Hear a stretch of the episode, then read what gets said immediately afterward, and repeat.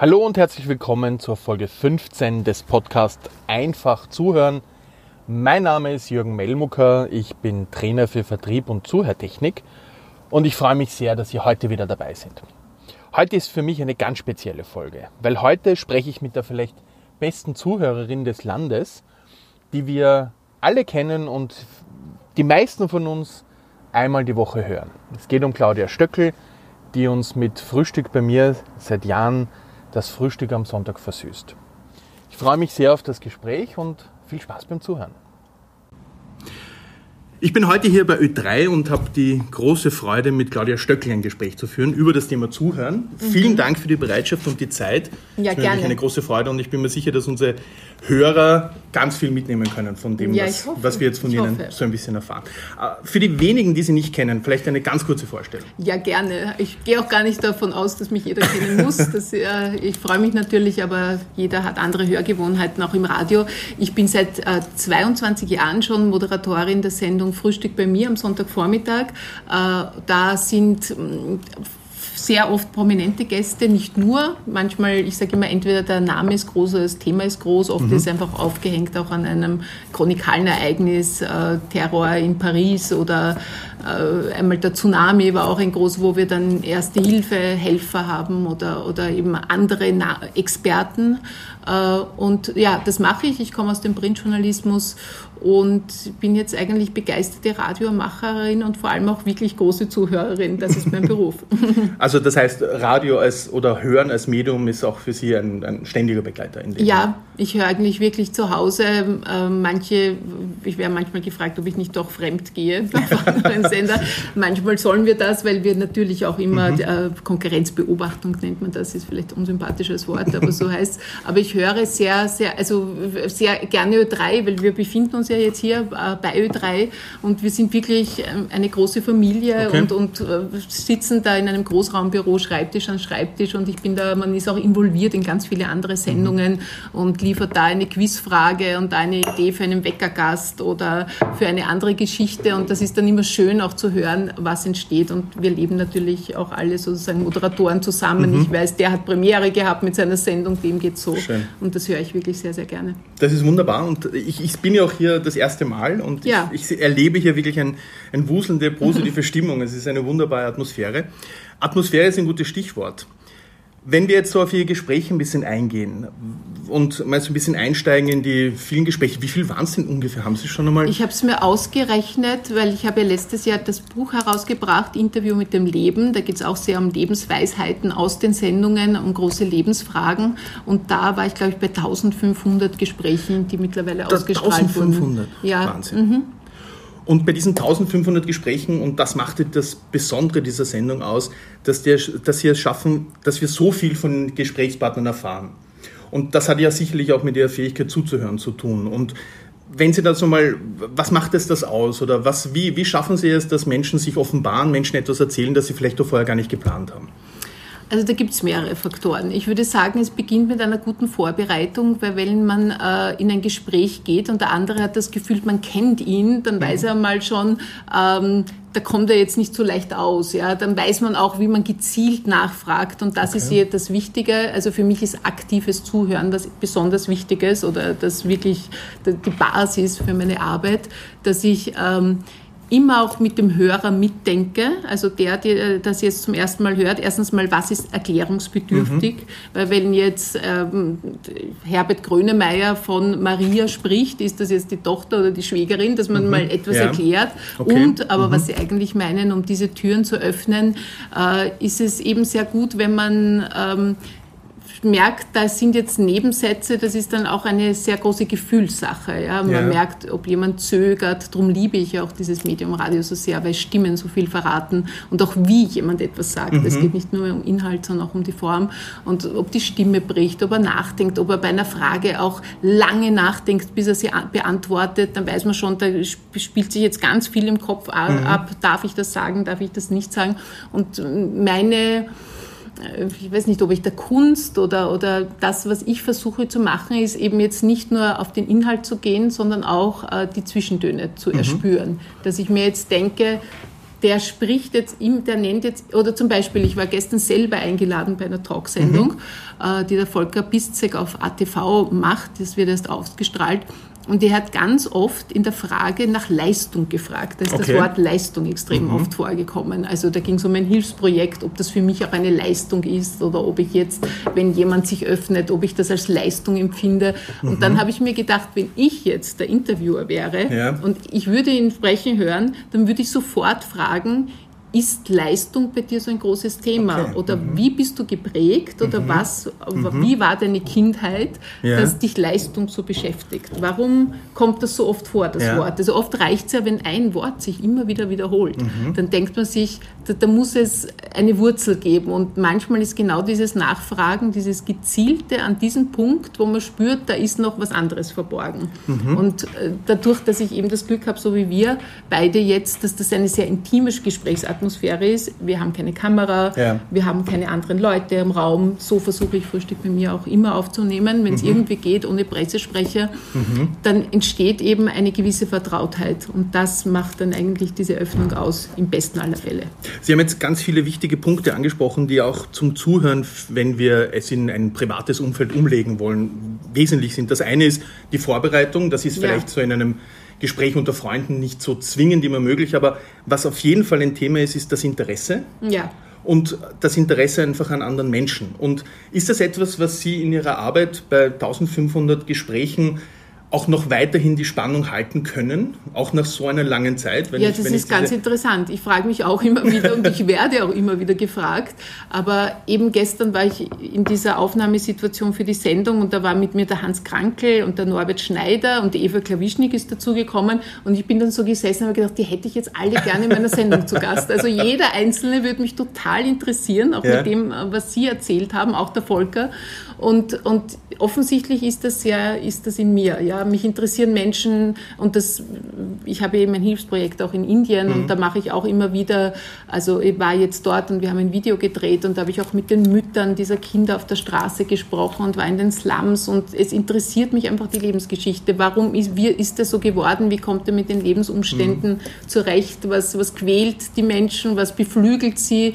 Und was können sie weitergeben? Das ist für mich immer ganz wichtig. Was kann jemand weitergeben? was kann jemand weitergeben und dieses Interesse, das ist nicht etwas, was irgendwie versiegen kann, sondern das ist so, hört sich so an, als wäre das einfach ein Ja, ich meine, Matthias Strolz hat es bei, mir, bei mir einfach als Berufung erklärt. Das ist natürlich ein hohes Wort, aber es ist, muss schon mehr sein als ein Job, weil sonst würde ich das wahrscheinlich nicht mit dieser Begeisterung noch immer machen. Also es interessiert mich wirklich und ich finde das so spannend, dass ich, ich schlage die Zeitung auf oder ich surfe im Internet und sehe Gesichter oder neue Akteure in der Politik oder in der Kultur oder irgendeinen Popstar und dann denke ich mir, wie toll ist das? Mhm. Ich kann mir jetzt sagen oder in die Sitzung gehen, da hinten zu meinem Chef und sagen, ich möchte gern Sting interviewen, was hältst du davon?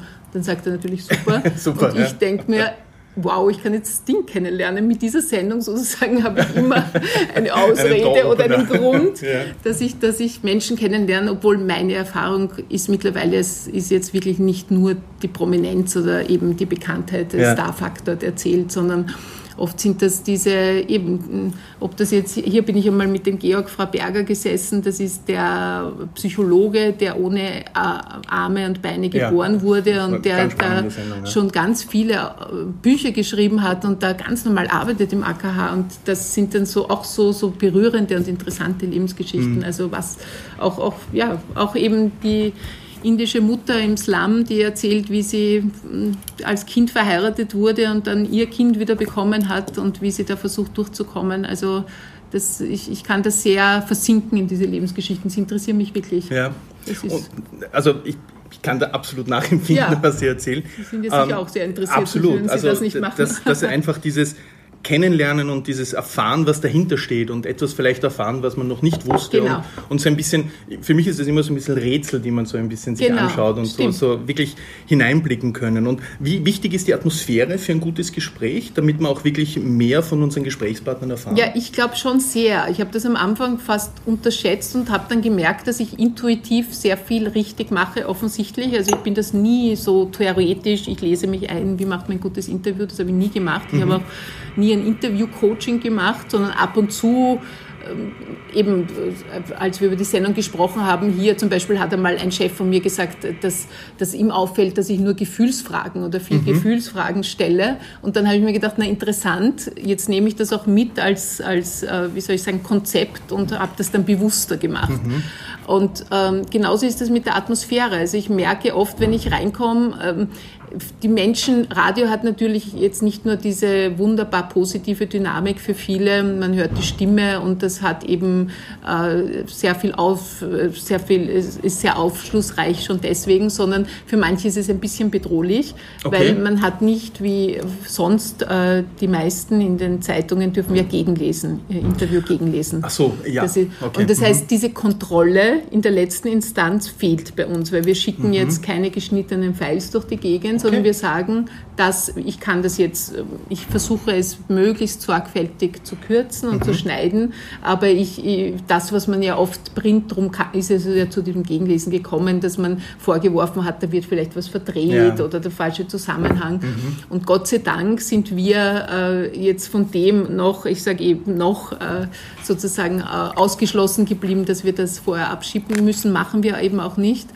Und da spüre ich auch manchmal eine Anspannung, also ja. von der anderen Seite. Also oft sind, sind Leute wirklich äh, und sagen mir dann auch, wenn ich den Fragebogen zum Schluss habe, da ist ja ein Teil, Herzklopfen hatte ich zuletzt. Okay. Und das sagen ganz viele, selbst Philipp Hochmeier hat das jetzt vor kurzem gesagt, mein Schauspielstar, der ja wirklich schon viele Interviews gegeben hat, hat gesagt, er hat Herzklopfen gehabt, wie ich gekommen bin. Ehrlich? Und das höre ich dann ganz oft zum Beispiel. Mhm. Und das hat jetzt weniger mit meiner Person, sondern einfach mit der Tatsache, das ist ein Interview, das nachher äh, eine Million Menschen hören werden, zu tun. Und wenn man das im Kopf hat, dann ist man angespannt. Mhm. Und ich versuche eben, die Atmosphäre zu lockern. Mhm. Dass ich, da hilft das Frühstück auch sehr. Mhm. Das ist etwas, was ich als Konzept am Anfang angezweifelt habe. Ich habe gemeint, so Frühstück bei mir klingt irgendwie zu unjournalistisch. Ich bin eben vom Journalismus gekommen und habe gemeint, das muss irgendwie ein bisschen härter, so es wird nachgefragt und so. Also und, und dann ist mir halt gesagt worden, für den Sonntagvormittag soll das eben auch so eine Atmosphäre eben sein, die man ver verbreitet und das hat sich als gut erwiesen. Und das Frühstück hilft natürlich, wenn man darüber spricht, was jemand aufgedeckt ja. hat. Ich versuche ja meistens bei meinen Gästen zu Hause zu sein, wenn das geht. Äh, und das ist schon mal ein Gesprächsthema. Mhm. Oder ein guter Türöffner ist auch, dass man, also ich meine, man soll sich da jetzt nicht ganz verbiegen, aber wenn jemand ein neues Album gemacht hat, ein Popstar oder ein Künstler oder ein Buch geschrieben hat, dass man irgendein Feedback gibt und halt ja. am Anfang ein möglichst positives. ja, nicht, gleich, nicht gleich dann mit den, mit den härtesten Rezensionen kommt und sagt, da sind sie niedergemäht worden. Und so kann man dann die Atmosphäre schon mhm. lockern. Aber das ist wichtig. Also es ist ja. wichtig, dass, weil viele sehen mich auch zum ersten Mal. Ich meine, es gibt ganz viele, die interviewe ich schon das x-te Mal für die Sendung, aber es gibt ja auch immer wieder neue Stars und junge mhm. Stars oder dann, ja, ich kann mich erinnern, den Johannes Nussbaum, der spielt einen Vorstadtweiber, den mhm. Simon, mhm. der ist jetzt, glaube ich, 22, jedenfalls war er okay. 20, als ich ihn interviewt habe, da war er genauso alt wie die Sendung. Und das ist ja dann schon rührend, weil der sagt, und das höre ich ja immer wieder, ich bin mit dir aufgewachsen. Also da wäre ich dann gesitzt. Ja. Ich bin mit ihnen aufgewachsen. Dann fühlt man sich mal ganz kurz sehr alt. Nein, das ist Aber dann denkt man sich toll, weil ich bin mit Rudi Klausnitzer aufgewachsen, das war Leute damals ein Format auf mhm. E3 am Sonntagvormittag. Und ich weiß, dass das eine ewige Erinnerung für mich ist, wie die Kindheit da bei mir abgelaufen ist mit dem Radio und ja. dem, dem, dem, Duft vom Schnitzel schon im Raum. Prägt sehr schön diese Erinnerung. Genau. Sie sagten bei einem Interview, und das fand ich extrem spannend, dass sie beim Zuhören oft den Eindruck haben, in einer Art Flow, in einen anderen Zustand zu kommen. Also mhm. Also das jetzt im, im Hinblick auf volle Konzentration auf den Gesprächspartner und alles andere auszuklammern. Ja. Wie, können Sie das ein bisschen beschreiben, wie, das, wie, wie sich ja, das Ja, es ist eigentlich eben genau dieses Flow-Erlebnis. Ich habe ja auch mal, als ich ähm, spätberufen meine, mein Publizistikstudium beendet habe, habe ich über das Glück, die Darstellung von Glück in den Medien geschrieben mhm. und habe damals diese Glücksschule von dem Michael Einfachster genau, Name, ja. Ja, also ich habe ihn halb richtig ausgesprochen, habe ich damals studiert und der, der, spricht ja genau von dem Flow, dass genau. das das ultimative Glückszustand ist, wenn du, und er definiert das folgendermaßen, wenn du Raum und Zeit vergisst, ja, genau. wenn du so in einer Handlung aufgehst, das Wichtige ist, dass sie dich nicht überfordert und auch nicht unterfordert, also dass du zwar gechallenged bist, aber im richtigen Maß. Mhm und so eben ein, ein Bergsteiger, der die Felswand hinaufgeht oder ein Maler, der malt. Und bei mir, mir geht es wirklich so, wenn ich Interviews und wenn sie, die müssen aber gut laufen. Ja, also es gibt okay. natürlich Interviews, die sind sperrig oder da wird einem dreimal gesagt, man fragt das Falsche oder es, ich, ich merke, ich muss jetzt nach Fakten, ich habe in meiner Vorbereitung nach einer Zahl suchen, dann entsteht das nicht. Aber mhm. wenn ich gerade bei berührenden Geschichten, wenn man eben dann plötzlich zum Beispiel kann ich mich erinnern, das war ein Interview mit Peter Pilz noch gar, da war er noch bei den Grünen. Äh, das war im Jahr 2017 im Jänner oder im Februar und da ist Sabine Oberhauser, die damalige Gesundheitsministerin, gerade an Krebs mhm. gestorben. Und zwei Tage später habe ich ihn zum Interview gehabt, eigentlich wegen der Euro, wegen dem Eurofighter Untersuchungsausschuss. Und ich wollte einfach so mal, das mache ich eben auch meistens eine Einstiegsfrage, die so den Status quo beschreibt, mhm. wo man mal sagt, wo stehen Sie, glücklich oder nicht glücklich, was hat sich verändert seit der letzten Sendung. Also so ein bisschen, dass auch für den Hörer so eine Standortsbestimmung ist. Und dann habe ich gesagt, naja, in dieser Woche ist eben Sabine Oberhauser gestorben und, und wie haben Sie das erlebt, Ihr mhm. Leiden? Und er sagt, wir haben uns im Parlament oft getroffen und sie hat mir gesagt, wie es ihr mit dem Krebs geht und dann habe ich darüber erzählt, wie es mir gegangen ist. Oh, okay. Und das war genauso ein Moment, wo man halt wirklich zuhören muss, mhm. nicht? Und nicht so, ich habe 20 andere Fragen ja. zum Untersuchungsausschuss, das habe ich mal kurz gedanklich gleich mal alles weggeschoben und dann habe ich gesagt, warum, was heißt, wie sind, waren Sie jemals äh, krebskrank? Mhm. Und dann hat er zum ersten Mal darüber erzählt, okay. dass er eben, ich glaube, es war ähm, sehr früh diagnostizierter Prostatakrebs, äh, zwar schon 15 Jahre vorher, aber er hat noch nie vor, äh, darüber gesprochen okay. und dann versucht man einfach danach zu fragen, ja. aber natürlich in dem Rahmen, wo man merkt, da, da, ist er bereit, darüber zu reden. Und das war dann eine vollkommen andere Sendung, als mhm. ich machen wollte. Und ich habe schon gesagt, ich habe noch nie in Minute vier erlebt, dass ich mein ganzes Konzept gedanklich weggeworfen habe. Okay. Und das war aber dann sehr berührend, über wie er eben die Diagnose bekommen hat und wie er gesagt hat, immer zu dem Krebs innerlich, du wirst nicht gewinnen, du wirst nicht gewinnen okay. und sich dann vorgenommen mhm. hat, also nach der Tumorentfernung, dass er auch mental ganz stark und positiv bleibt. Und das sind einfach so Passagen, wo man sich vortastet, natürlich in sehr persönliche Räume, ja. wo ich aber auch immer akzeptiere, wenn jemand sagt, so, jetzt habe ich da genug gesagt oder mehr. Das ist dann ganz verschieden. Mhm. Manche ist das fast ein Bedürfnis, das einmal zu erzählen. Also das ist ja auch immer unterschiedlich. Mhm. Und das sind aber schon auch Floherlebnisse, wenn man so merkt, da ist man jetzt in einer besonderen Geschichte und der erzählt das auch gerne und man ist dann auch berührt oder um eine Erkenntnis reicher. Ja. Und ja, das ist so das Idealszenario. Es muss aber jetzt nicht immer schreckliche Ereignisse sein. Es kann ja. auch über eine Liebe, zum Beispiel habe ich äh, Erich und Priska Stekowitsch, das, er ist ja so Paradeiserkaiser, also mhm. Landwirt aus dem Burgenland, die waren jetzt vor zwei Wochen zu Gast und die haben so berührend über ihre Liebe gesprochen, ja, wie sie jeden Tag einander in der Früh sagen, wie schön es ist, neben dem anderen aufzuwachen und wie man den anderen unterstützt und mhm. äh, also so, das, ja, mich kann das rühren. Mhm. Und ich glaube, das ist natürlich auch bei dem anderen, ähm, wie soll ich sagen, das, das motiviert ihn oder, oder beflügelt ihn dann vielleicht auch mehr zu erzählen, ja. Äh, weil es geht nicht nur ums Zuhören, sondern es geht auch ein bisschen ums Mitleben. Also, mhm. dass man dass man das wirklich auch emotional ja. an sich heranlässt. Dass ich ich habe dann mhm. auch sicher oft auch Tränen in den Augen oder das, aber äh, ehrlich, also mhm. nicht, weil ich sage, oh, jetzt wäre meine ich mich, sondern das berührt mich dann so, dass, dass irgendwie so eine Atmosphäre, so ein Zusammen, ja. wir, wir unterhalten uns jetzt zusammen über wichtige Fragen im Leben, also eine, ergibt. Eine, ergibt eine ganz eine eigene Atmosphäre. Ja. Und das, das, Zuhören, das ja eigentlich dann der, der Türöffner ist für dieses Mitgefühl und nicht jetzt das Mitleid und ja. sagen, wir leiden jetzt miteinander, Nein. sondern Mitgefühl ein einfach zu, zu merken, wie geht es der anderen Person. Ja. Aber dafür muss ich einfach das Zuhören auch in mir tragen, damit das überhaupt möglich ist. Ja, auf jeden Fall. Weil sonst hätten sie ja nur an die Fakten sich orientiert, aber nicht an das Gefühl, das ja dann auch sicherlich für die Hörer wesentlich interessanter ist und auch die andere Person motiviert, mehr zu sprechen und den Dialog zu vertiefen. Ja, also ich, ich bin mir sicher, dass das Gegenüber merkt, ob man jetzt einfach zuhört oder einfach sozusagen einen Fragenkatalog abarbeitet oder ob man auch emotional mitlebt. Mhm.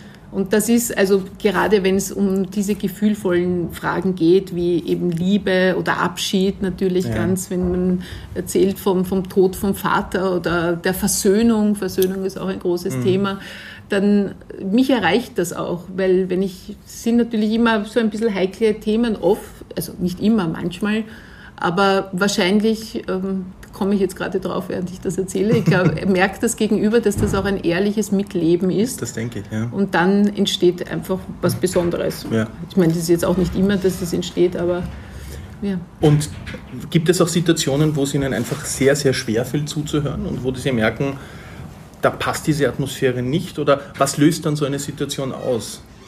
Naja, ich meine, ich habe vorhin gesprochen vom Ide Idealszenario, dass Menschen auch bereit sind, auch äh, sich zu öffnen oder einfach auch äh, ihre selber emotionale Emotionen sozusagen zu artikulieren. Und das wird aber manchmal weggesperrt. Okay. Also man mhm. merkt natürlich schon, dass manche sich in dieser Rolle gar nicht sehen wollen. Und wenn man, also ich kann jetzt nicht Politiker über einen Kamm scheren, weil das stimmt gar nicht. Also ich habe auch mit Beate Meindl-Reisinger, die hat erzählt über eine Fehlgeburt, die sie gehabt hat und, mhm. und, und, auch über ihre Ehe und das war besonders, das war auch sehr emotional, aber manchmal zum Beispiel, und das verstehe ich auch, gerade aus dem Wirtschaftsleben, wenn man einen Manager hat, ja. oder die wollen sich einfach das in der Rolle, in ihrer ja. professionellen mhm. Rolle zeigen.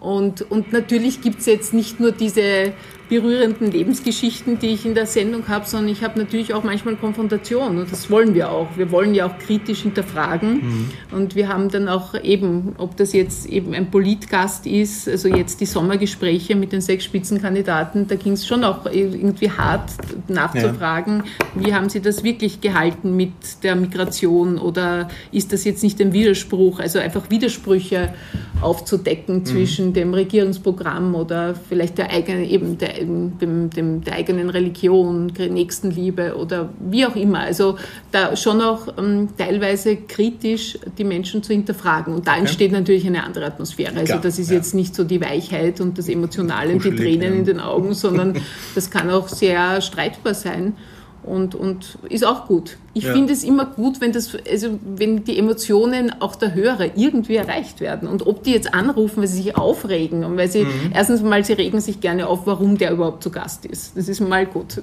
Für den haben wir uns entschieden. Dann denke ich mir, gut, der Gast polarisiert. Ist ja auch gut. Ja? Man muss ja nicht mit allem zeigt einverstanden sein, ja. zeigt Wirkung. Und es ist vor allem nicht das, was Radio natürlich auch ähm, ist, ein Begleitmedium, es, aber ich freue mich, wenn es nicht einfach vorbeirauscht, mhm. sondern wenn man sagt, das erreicht mich und mhm. das regt mich jetzt auf, dass die oder der da sitzt.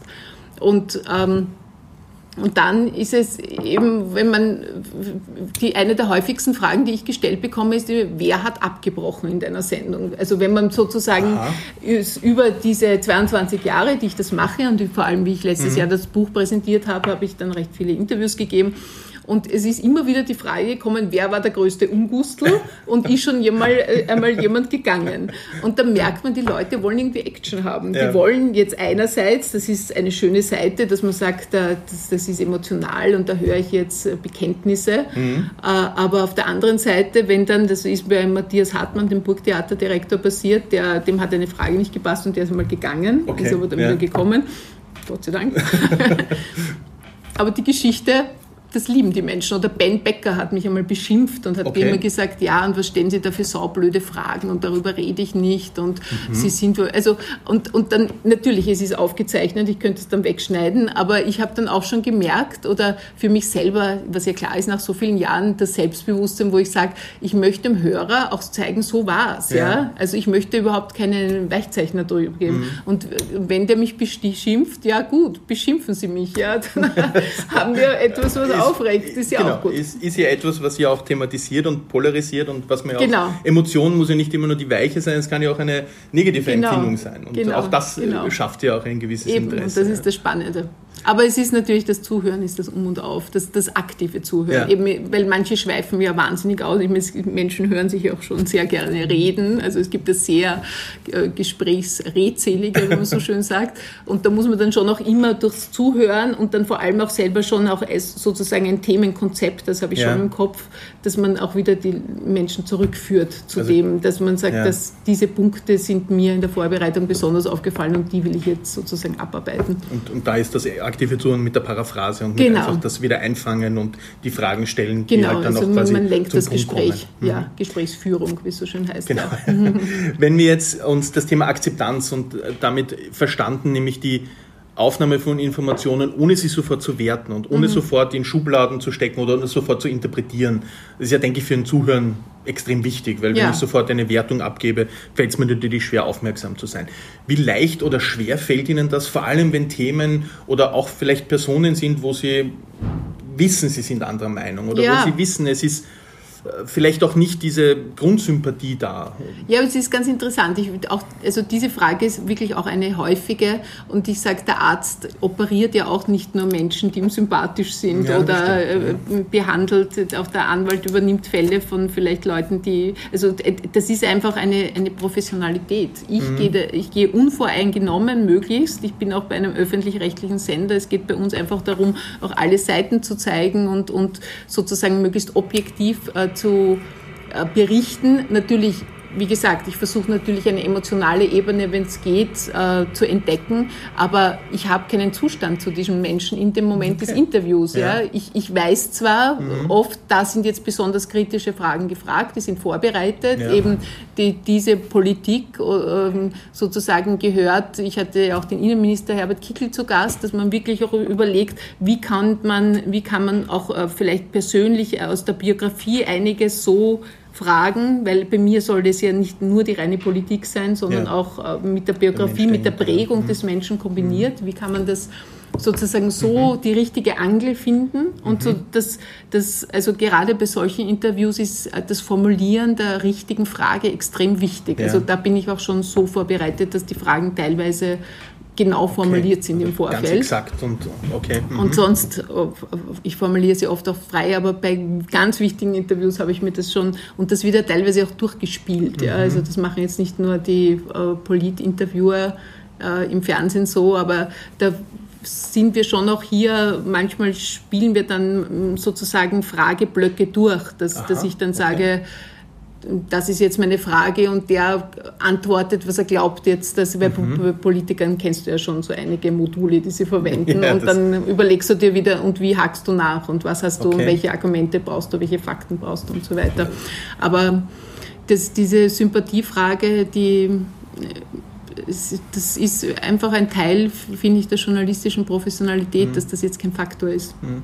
Es, wir hatten einmal, hatte ich ein Gespräch mit einem Therapeuten, der auch gesagt hat, er kann diese, das Sympathien, das Werten, all das hat einfach keinen Platz, weil jeder hat seine Geschichte, jeder hat seinen Hintergrund und aus dem, aus dem heraus wird man so, wie man ist. Ja. Und die kennt man in vielen Bereichen mhm. nicht und wir sind meiner Ansicht nach auch sehr schnell mit Wertungen und mhm. vor allem leider mit Abwertungen. Stimmt. Und deswegen fällt uns natürlich dann schwer, das, was von der anderen Person kommt, auch aufzunehmen und, und sich damit zu beschäftigen. Ja, das stimmt. Also und mir wird das Gott sei Dank auch oft sehr positiv gesagt, auch von Schauspielern, äh, dass äh, viele sagen, dass sie eben so eine Unvoreingenommenheit ja. von mir spüren und das offensichtlich dann auch das Gespräch befördert. Mit Sicherheit. Ja. Wie geht es Ihnen denn, wenn ich jetzt so ins private Umfeld fragen darf? Ähm, Sie sind professionelle Gesprächsführung gewohnt, Sie, Sie können professionell zuhören, Sie haben hier einen ganz anderen Zugang und oft erlebt man ja aber im privaten Umfeld vielleicht nicht unbedingt diese